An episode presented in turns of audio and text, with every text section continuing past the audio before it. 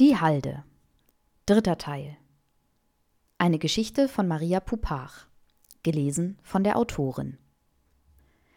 Senile Bettflucht ist wunderbar. Mitten in der Nacht bekomme ich Gesellschaft und morgens muss ich nicht lange warten, bis der Tag anfängt. Obwohl, um fünf wach werden heißt noch lange nicht um fünf rausgehen.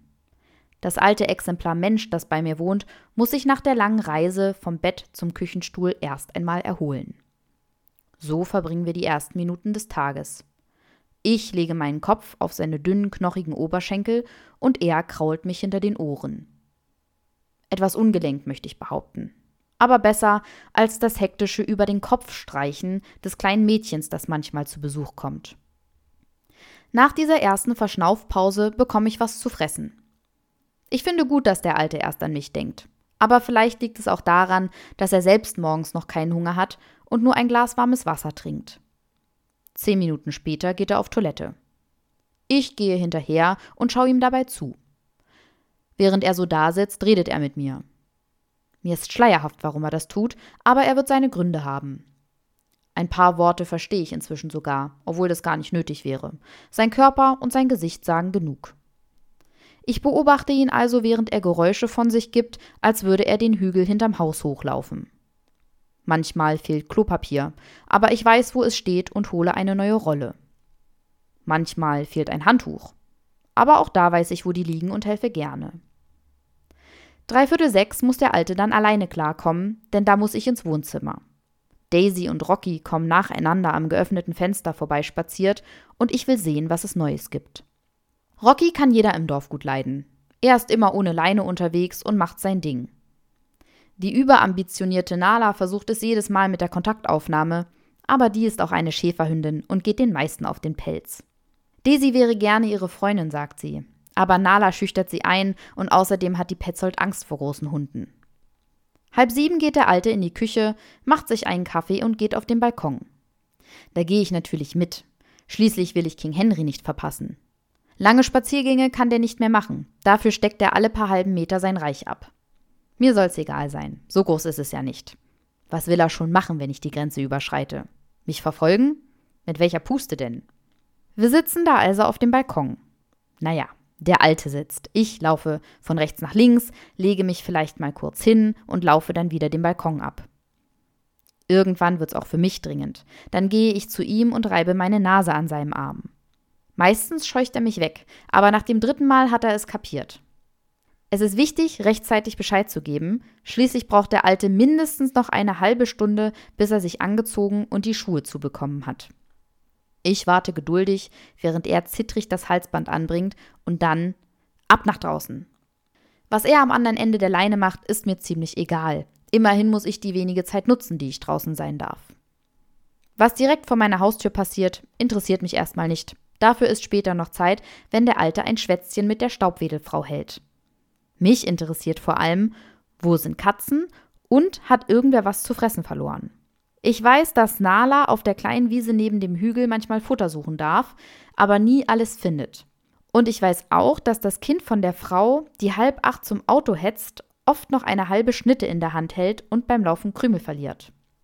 Wenn der Alte gut drauf ist, gehen wir die große Runde. Am Bach entlang, über den Hügel drüber, an den Pferden und Ziegen vorbei und wieder zurück. Auf dieser Runde begegnen wir meistens Nala und Monika obwohl man von einer Begegnung nicht wirklich sprechen kann, weil Monika immer einen großen Bogen um uns laufen muss. Keine Ahnung wieso. Wenn wir zurückkommen, ist das Fenster im Nachbarhaus geöffnet und wenn der Staubwedel von der einen zur anderen Ecke tanzt, bleiben wir stehen und der Alte unterhält sich. Wobei ich behaupten möchte, dass vor allem die Frau viel zu erzählen hat und der Alte viel nickt. Allzu sehr interessiert es mich nicht, denn ich bin ab da mit Zeitunglesen beschäftigt. King Henry bekommt seit einigen Wochen neues Futter und verpestet die Umgebung. Die Konsistenz bekommt kein Lebewesen mit einem Beutel eingesammelt. Da müsste schon ein Staubsauger ran. Daisys Geruch liebe ich. Sie geht regelmäßig in einen Salon und wird dort gewaschen und getrimmt. Ich persönlich mag ihr Fell lieber länger, aber ich kann schon verstehen, dass es heiß werden kann jetzt im Sommer. Nala riecht eigentlich immer nach Stress. Zweimal die Woche geht sie zum Sport und ständig muss sie mit Joggen gehen. Sie sagt, dass es ihr gefällt, aber ihr Pipi sagt was anderes. So, Wenn der Alte genug genickt hat, gehen wir rein. Er legt sich auf die Couch und ich lege mich davor. Oft schlafen wir beide ein. Wenn er wieder wach wird, macht er sich Backfisch auf Butterbrot, ich darf die Reste essen. Danach holt er die Post, setzt sich in seinen großen Sessel, legt die Füße hoch und schaut auf bunte Bewegungen an der Wand. Und an eben dieser Stelle befinden wir uns im Tag. Wir sind heute nur eine kleine Runde gelaufen, was bedeutet, dass wir heute Nachmittag die große gehen. Noch sitzt er in seinem Sessel und ich schnüffle zum millionsten Mal in der Küche nach Überresten des Mittagessens. Vielleicht braucht er einen dezenten Hinweis, denke ich mir. Ich gehe zu ihm und lege mich neben den Sessel, meinen Kopf platziere ich direkt unter seinen rechten Arm. Und endlich. Na los, Junge, sagt er, und ich spüre eine Hand auf meinem Kopf. Wie eine Sprungfeder schnelle ich hoch, laufe um ihn herum und durch seine Beine hindurch. Wahnsinn! Endlich geht's raus! Im Schneckentempo erhebt er sich und bleibt wankend stehen. Wie zur Stütze streicht er mir immer wieder über den Kopf. Das soll er lassen. Ich will, dass er sich jetzt Schuhe anzieht.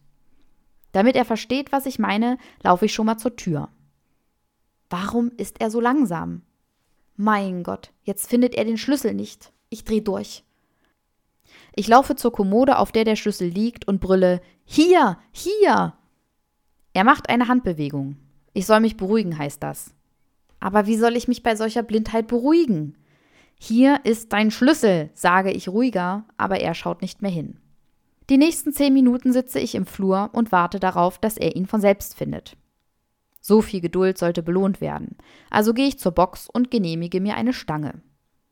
Eigentlich bekomme ich abends eine, aber ich wäre schön dumm, wenn ich mein Wissen über den Standort der Box nicht ausnutzen würde. Gerade als ich den letzten Bissen verschlungen habe, höre ich, wie er nach dem Halsband greift. Fantastisch. Und jetzt raus! Kaum aus der Haustür raus begegnen wir dem Frettchen. Er heißt Thor.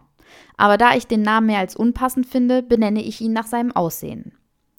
Mit dem Frettchen spazieren zu gehen, ist praktisch unmöglich. Alle paar Meter bleibt er stehen und guckt. Aber gut, die Frau am anderen Ende der Leine sieht nicht so aus, als würde sie der Mangel an Bewegung stören. Ich finde sogar, dass die beiden sehr gut zusammenpassen. Sie gehen ein paar Schritte, dann gucken sie sich um. Wie zwei Erdmännchen, Timon und Timona. Frettchen und ich bequatschen Neuigkeiten, aber allzu lange will ich mich nicht aufhalten lassen, denn ich habe Katzen gerochen.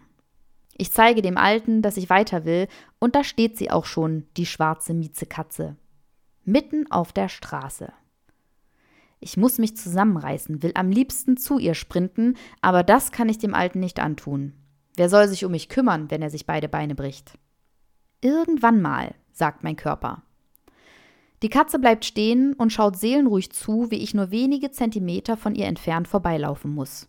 Tja, doof für dich, das mit der Leine, sagen ihre Augen und ihr Schwanz wedelt überheblich von links nach rechts. Völlig durch den Wind übersehe ich die zweite Katze. Als ich sie rieche, muss ich feststellen, dass ich schon längst an ihr vorbeigelaufen bin. Das regt mich so auf, dass ich jetzt rennen muss.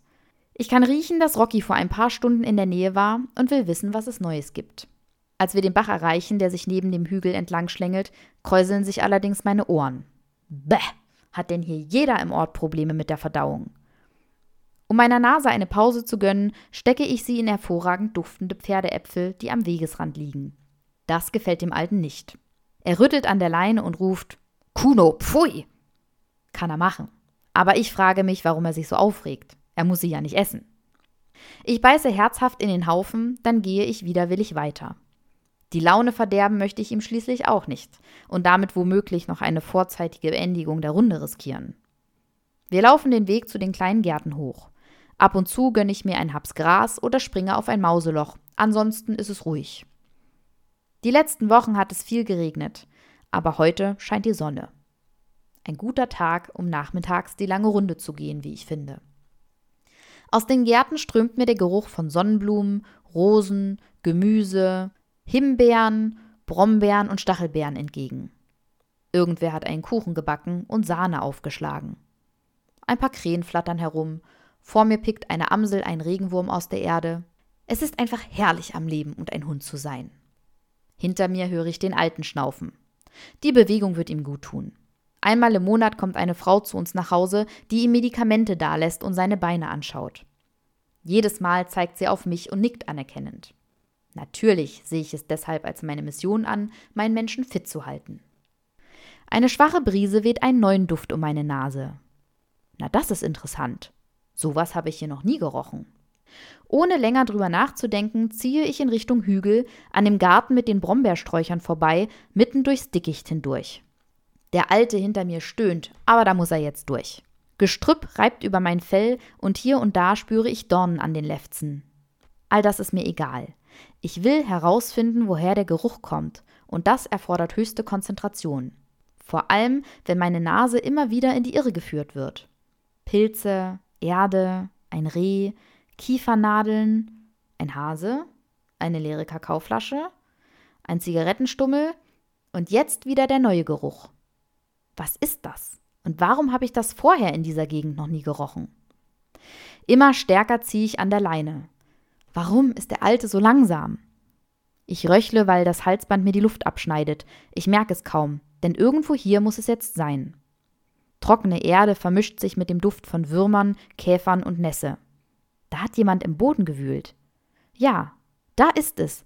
Dort, wo der Geruch nach Erde am intensivsten ist, strömt es in meine Nase.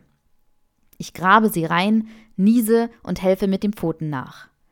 Kuno, der Alte japst. Lass das! Gar nichts lass ich. Ich muss weitergraben. Um mein Maul bildet sich jetzt Schaum. Mein Gott, ist das anstrengend. Nach einigen Minuten weiß ich, dass sich meine Mühe gelohnt hat. Triumphierend halte ich einen großen Knochen nach oben. Am oberen Ende rund wie eine Kugel, am unteren Ende sieht er aus wie eine geschlossene Faust. Ein Blick in Richtung meines Menschen sagt mir, dass ich da eine ungeheure Entdeckung gemacht habe. Der Alte hat sich auf einen Baumstumm gesetzt und starrt auf den Knochen. Sein Gesicht weiß wie der Schaum, der mir vom Maul tropft. Fortsetzung folgt.